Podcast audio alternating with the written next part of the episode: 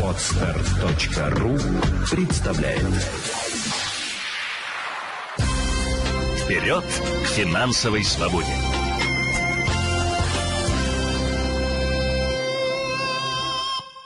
Социологи провели исследование в 56 странах мира. Предлагали выбрать, какую премию возьмете. Одну свою зарплату прямо сейчас или через год, но в двойном размере. Опрошенные россияне показали самый высокий уровень финансовой неопределенности. Прямо сейчас возьмут деньги 32%, через год, но больше, только 20%. А 48% респондентов вообще не смогли определиться. Они не представляют, что им будет выгоднее сегодня и через год. В то же время наш Центробанк подбил данные по кредитам россиян и возвращению этих кредитов. И аналитики пришли к выводу, что за прошлый год граждане стали менее дисциплинированно или менее охотно возвращать деньги. Возможно, это связано с техническими трудностями денежных переводов. Возможно, что возвращать нечем. Так или иначе, долги по кредитам растут. Быстрее и больше всего растет так называемая легкая просрочка на срок от 30 до 90 дней. Таких просроченных кредитов стало больше почти на треть. Обычно это бывает связано либо с техническими трудностями заемщика, куда-то уехал и не имеет возможности сделать перевод, либо с временными финансовыми трудностями. То есть человеку не хватает повседневных денег, ему надо перезанять, чтобы отдать предыдущий долг. И эта ситуация весьма опасна, она затягивает. Сегодня с финансовым консультантом мы проговорим самые важные моменты кредитования. Ведь кредит может быть спасательным кругом, который поддержит на плаву, а может стать камнем, который утянет на дно. Кредитом надо уметь пользоваться. Смотрим сюжет Екатерины Шипиловой и возвращаемся в студию. О финансовых сложностях Алексей пока не готов говорить открыто. Еще год назад мужчина был уверен в своем положении и самостоятельно обеспечивал жену и троих детей. Начал строительство загородного дома и взял кредит в 1 миллион рублей. Все изменилось в одночасье. Алексей потерял хорошую работу и увяз в долгах. Когда берешь, всегда как бы загадываешь так, что сейчас я тут быстренько все налажу и раньше времени это все закрою. Вот, не всегда все, скажем так, ожидания с реальностью совпадают. Чтобы платить по счетам, приходилось сильно экономить. Только через несколько месяцев мужчине удалось найти новое прибыльное дело и закрыть перед банками долги. Решить свои проблемы в последнее время получается далеко не у всех жителей страны. Согласно исследованиям, в 2022 году объем кредитов с просроченной задолженностью вырос на 36% и достиг рекордных 312 миллиардов рублей. Предыдущий максимум был отмечен в 2014 году и составлял 278 миллиардов рублей. Такую ситуацию эксперты связывают с резким повышением ключевой ставки в феврале прошлого года и общей экономической нестабильностью. Кредиторы стали выдавать займы под более высокий процент, а население оказалось закредитованным. Впрочем, аналитики финансового рынка говорят, что период нестабильности уже сменяет время экономической перестройки.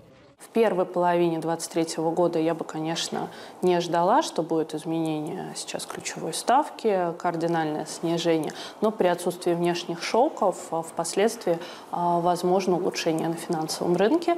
А, соответственно, будет потихоньку выравниваться ситуация и на уровне потребительского кредитования. Банкротство становится выходом для тех, кто попал в кредитную кабалу и не может расплатиться. Главный плюс – полное списание долгов, даже по коммунальным услугам услугам. Из минусов банкроту закроют на долгое время или даже на всю жизнь выезд за границу. Нельзя будет занимать руководящую должность, а также в течение пяти лет оформлять на себя имущество. Поэтому юристы советуют, прежде чем прибегать к кардинальным решениям, попробовать договориться с банками.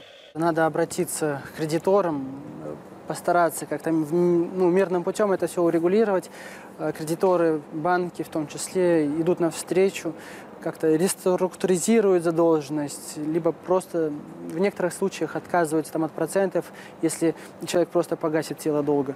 То есть на это тоже идут. Юристы также рекомендуют повышать финансовую грамотность. Для этого можно прослушать специальные курсы. Принцип один. Расходы не должны превышать доходы. В семье необходимо иметь резервный фонд на непредвиденные жизненные ситуации. Самое главное – изменить отношение к покупкам, систематизировать траты на продукты питания и бытовые нужды. Это в первую очередь понимание, что для меня является самым важным, что для меня является э, основным, то, без чего я не смогу прожить. Да, речь не идет о том, чтобы сажать себя там на хлеб и воду, но речь идет о том, что, например, э, четко понять, что ну, очередной, не знаю, там, поход в ресторан, ну, можно их сократить. Перед тем, как взять очередной кредит, говорят эксперты, заемщик должен объективно оценить финансовые возможности, подумать об увеличении доходов и возможных инвестициях, а уж после о том, куда заработанные, а не заемные деньги тратить. Екатерина Шипилова, Полина Пятышева, Наталья Герцгольф и Сергей Фролов. Известия специально для телеканала «78». Сегодня с нами Елена Феоктистова, юрист, финансовый консультант, автор книг по финансовой грамотности, директор Центра финансовой культуры. Здравствуйте, Елена. Один и тот же препарат, как мы знаем, может быть и лекарством, и ядом. Угу. И дело здесь только в дозировке. Угу. Он может и вылечить, может и убить. То же самое с кредитом, то же самое с долгом. Может выручить в сложной ситуации, а может просто жизнь пустить под откос. На ваш взгляд, какие самые основные, самые распространенные ошибки совершают люди, когда решаются взять деньги в долг? Э, не делают расчет. Угу. То есть очень часто люди берут деньги в долг на эмоциях.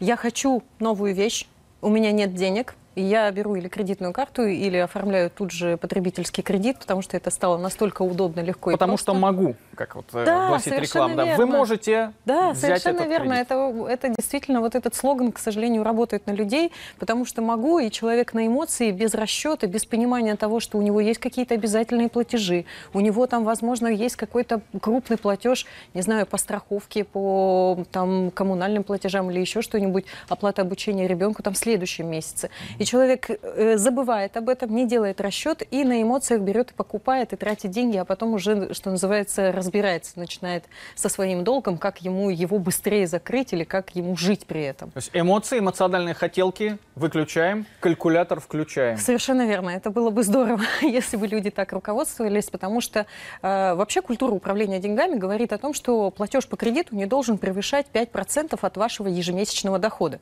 То есть, условно, если вы, ну, даже 10%, 10%. То есть, условно, э, если вы э, зарабатываете там 50 тысяч, то максимум 10 тысяч э, нужно тратить. Но вообще желательно 5. Вот, да, если этими процентами Желательно 5, но там люди идут дальше, больше, набирают, набирают, и этот платежи становятся уже непосильной ношей. Ну и вот Центробанк, то, что нам сейчас э, говорит, дает данные, э, на треть увеличилось количество просроченных да. э, кредитов. То есть люди, причем это мелкие просрочки. Люди позволяют себе на месяц, на три месяца не платить по своим... Это же тоже ошибка, это же тоже чревато последствиями. Э, это да, это чревато последствиями, особенно эта проблема именно в кредитных картах потому что люди забывают о том, что кредитная карта, она выдается бесплатная, там, предположим, на сейчас реклама на 120 и на 180, и там на 200 дней, год бесплатно бывает.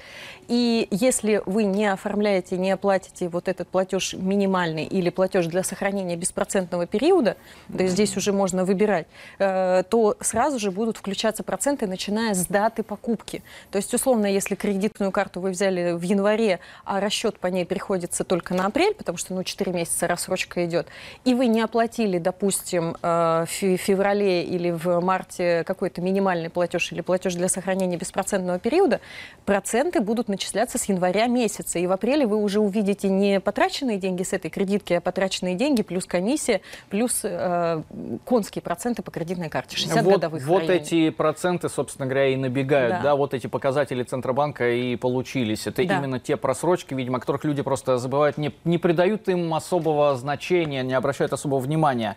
Ну, это, знаете, это такой американский стиль жизни же, да, который предполагает э, активное пользование кредитной картой, жить в долг, сначала с нее потратить, потом на нее положить.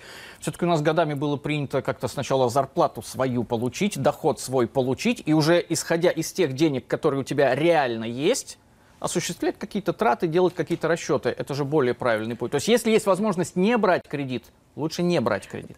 Да, потому что э, не забывайте о том, что кредиты все-таки удорожают стоимость вашей покупки всегда. И кредит не становится дешевле с годами. Почему-то случай сложился такой стереотип, но я понимаю, что он еще из 90-х пришел о том, что инфляция якобы съедает проценты по кредиту mm. и так далее, и так далее.